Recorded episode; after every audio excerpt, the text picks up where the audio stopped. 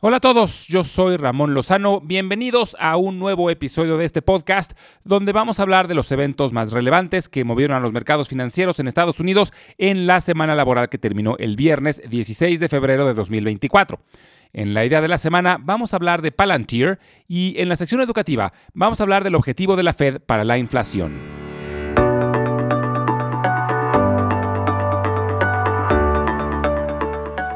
Fue una semana con mucha volatilidad y donde los principales índices tuvieron un ligero retroceso, que era ya un esperado respiro después de cinco semanas consecutivas con ganancias.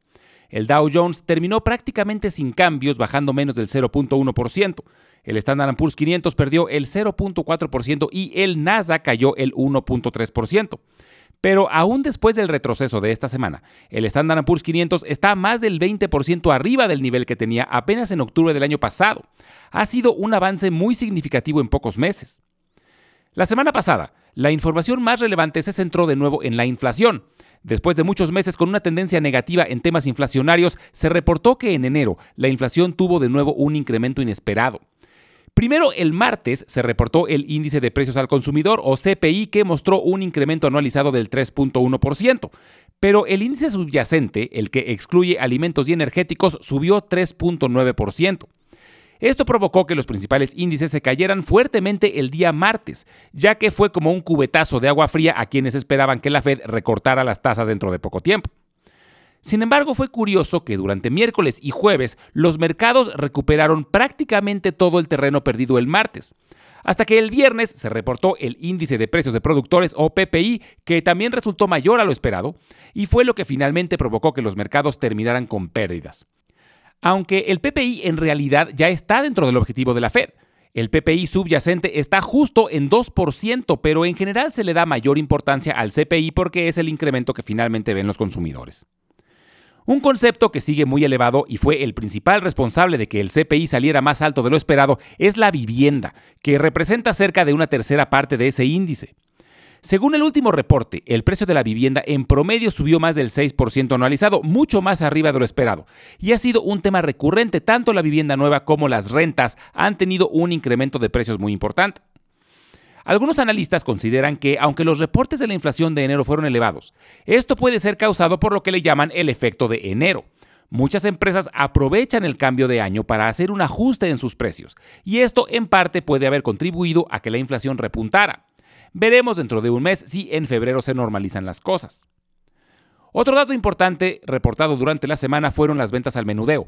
Se reportó que durante enero bajaron el 0.8% comparado con el mismo mes del año pasado. Esta fue una caída mayor a lo esperado y muestra que en general los consumidores están siendo más cautelosos. A nivel internacional se reportó que el Producto Interno Bruto de Reino Unido bajó el 0.3% y el de Japón bajó el 0.4% durante el último trimestre del año pasado. Esto marca su segundo trimestre consecutivo con un retroceso, por lo que oficialmente ambos han entrado en recesión. Esto además provocó que la economía japonesa perdiera su puesto como la tercera economía del mundo. Ahora la tercera economía del mundo es Alemania. En términos microeconómicos también tuvimos mucha información, reportaron muchas empresas dentro de la industria de la tecnología. Las empresas desarrolladoras de chips en general han tenido muy buenos números. Esta semana fue el turno de Applied Materials y ASML, que son empresas que desarrollan las máquinas que fabrican los chips. Y ambas reportaron mucho mejor de lo esperado. Uber y Lyft, las empresas de movilidad como servicio, reportaron también mejor de lo esperado, aunque en este caso Uber ha sido la clara ganadora hasta el momento.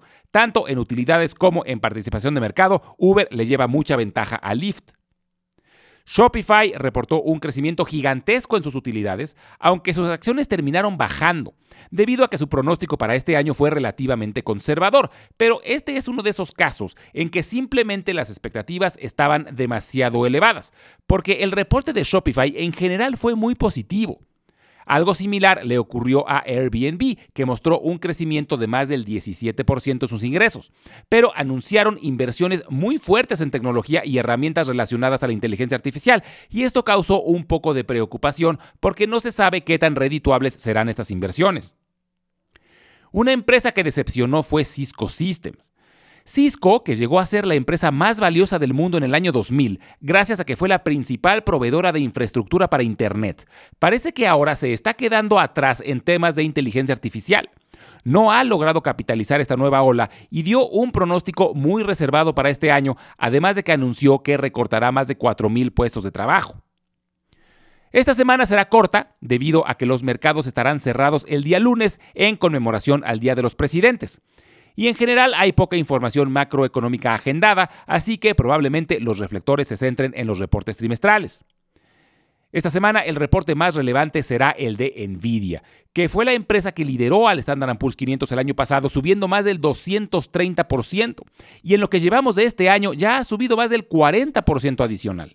Las expectativas de Nvidia están por los cielos. La verdad es que se ve difícil que sus acciones logren mantener este ritmo de crecimiento sin un respiro en el corto plazo. Pero siempre es interesante escuchar a Jensen Wang, su director general, acerca de su visión sobre el futuro no solo de la empresa, sino de la industria en general. Existe la posibilidad de que Nvidia no logre superar las expectativas, pero en caso de que tenga una corrección importante, sería definitivamente una oportunidad para abrir una posición en caso de que alguien estuviera pensando invertir en Nvidia. Aunque no se descarta que logren superar las ya elevadas expectativas. Otras empresas de tecnología que vale la pena monitorear esta semana son Palo Alto Networks, que es una de las líderes en ciberseguridad, Rivian y Lucid, que desarrollan autos eléctricos, además de Block, Intuit, Medtronic, Solar Edge y Ring Central. Reportarán también algunas gigantes del retail como Walmart, Home Depot y Mercado Libre y otras que vale la pena monitorear como Coterra Energy, Toll Brothers, Wingstop, Bauch Health y Moderna.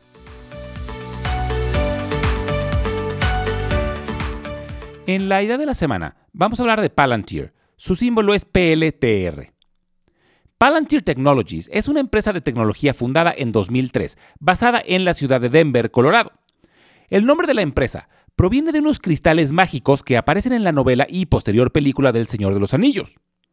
Fue fundada por varios inversionistas, entre los cuales destaca Peter Thiel, quien fue fundador de PayPal y por un tiempo fue socio de Elon Musk, aunque su relación no terminó nada bien, después de que Thiel, junto con otros miembros del consejo, despidieron a Musk de la dirección general de PayPal y en su lugar se quedó Peter Thiel.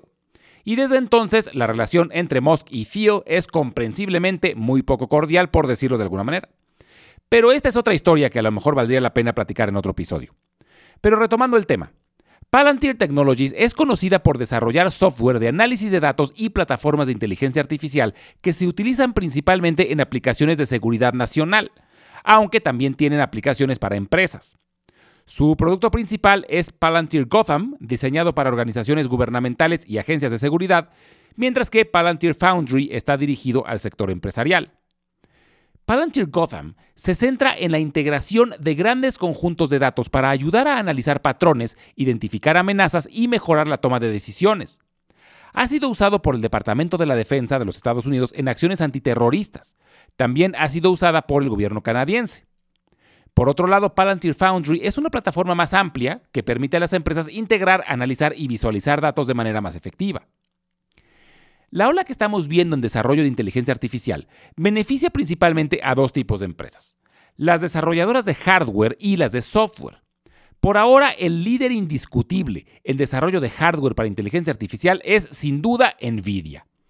Ahora, en temas de software hay muchas más opciones. Están las gigantes como Microsoft y Alphabet y hay otras empresas mucho más pequeñas pero que también tienen el potencial de aprovechar la oportunidad y una de ellas es Palantir, sobre todo porque los gobiernos se tienen que preparar para lidiar con el desarrollo de inteligencia artificial y Palantir es una de las empresas mejor posicionadas para ofrecer plataformas de seguridad a gobiernos. Además de que su cartera de clientes comerciales está teniendo mucho crecimiento. Durante el año pasado aumentó más del 40% gracias a la adopción de su nueva plataforma de inteligencia artificial. Esto sumado a que sus utilidades crecieron más del 20% el año pasado. Palantir salió a bolsa a finales de 2020 y, al igual que muchas empresas de tecnología, tuvo un brinco exponencial durante 2021, pero de igual forma fue severamente castigada por el bear market de 2022. Sus acciones alcanzaron un máximo de 35 dólares en 2021, pero cayeron a solo 6 dólares a finales de 2022. Sin embargo, el año pasado empezó una rápida recuperación y actualmente las acciones rondan los 24 dólares. Palantir puede ser una muy buena opción para invertir en software relacionado a inteligencia artificial, pero el brinco que sus acciones han tenido recientemente las hace arriesgadas en estos momentos. Puede ser conveniente esperar a que las acciones tomen un respiro, sobre todo porque su múltiplo actualmente es de más de 200, lo que es altísimo. Esto quiere decir que los inversionistas esperan que la empresa crezca a pasos agigantados en el corto plazo, pero aún así puede valer la pena esperar para tener una mejor oportunidad de entrada. Como hemos mencionado anteriormente, la Fed tiene dos principales mandatos. La de lograr el máximo empleo, o dicho de otras palabras, minimizar el desempleo, y el otro es el de mantener una estabilidad en los precios, es decir, controlar la inflación. Sin embargo, la Fed no tiene un número mágico en temas de desempleo. Actualmente ronda el 3.7%, que es bastante bajo, pero la Fed no tiene un porcentaje específico de desempleo por el cual apuntar. Digamos que este objetivo es bastante ambiguo. Pero en el caso de la inflación, sí hay un número objetivo y es el 2%. Lo que yo no sabía era por qué el objetivo es el 2%, por qué no 1 o 3. Si fuera 3% ya estaríamos en ese nivel, pero no, el objetivo es muy claro y es el 2%. Así que me puse a averiguar la razón y la verdad yo me esperaba que fuera debido a algún análisis de un premio Nobel de Economía que con alguna fórmula matemática llegara a ese número sobre todo porque no solo es el objetivo de la Fed, también es el objetivo de la mayoría de los bancos centrales de países desarrollados. Casi todos tienen el objetivo de mantener la inflación cerca del 2%. Así que me puse a investigar y resulta que ese número viene de Nueva Zelanda. A finales de los años 80, Nueva Zelanda tenía una inflación muy elevada, cercana al 15%.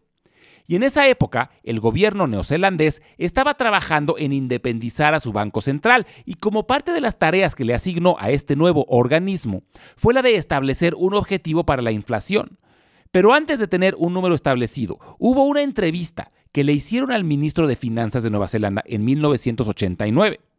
En esa entrevista, uno de los principales temas a tratar fue precisamente la inflación, y los periodistas presionaron al ministro para que dijera cuál sería, a su criterio, el número ideal para la inflación. Y en ese momento lo que se le ocurrió decir fue que la inflación debería estar entre el 0 y el 1%.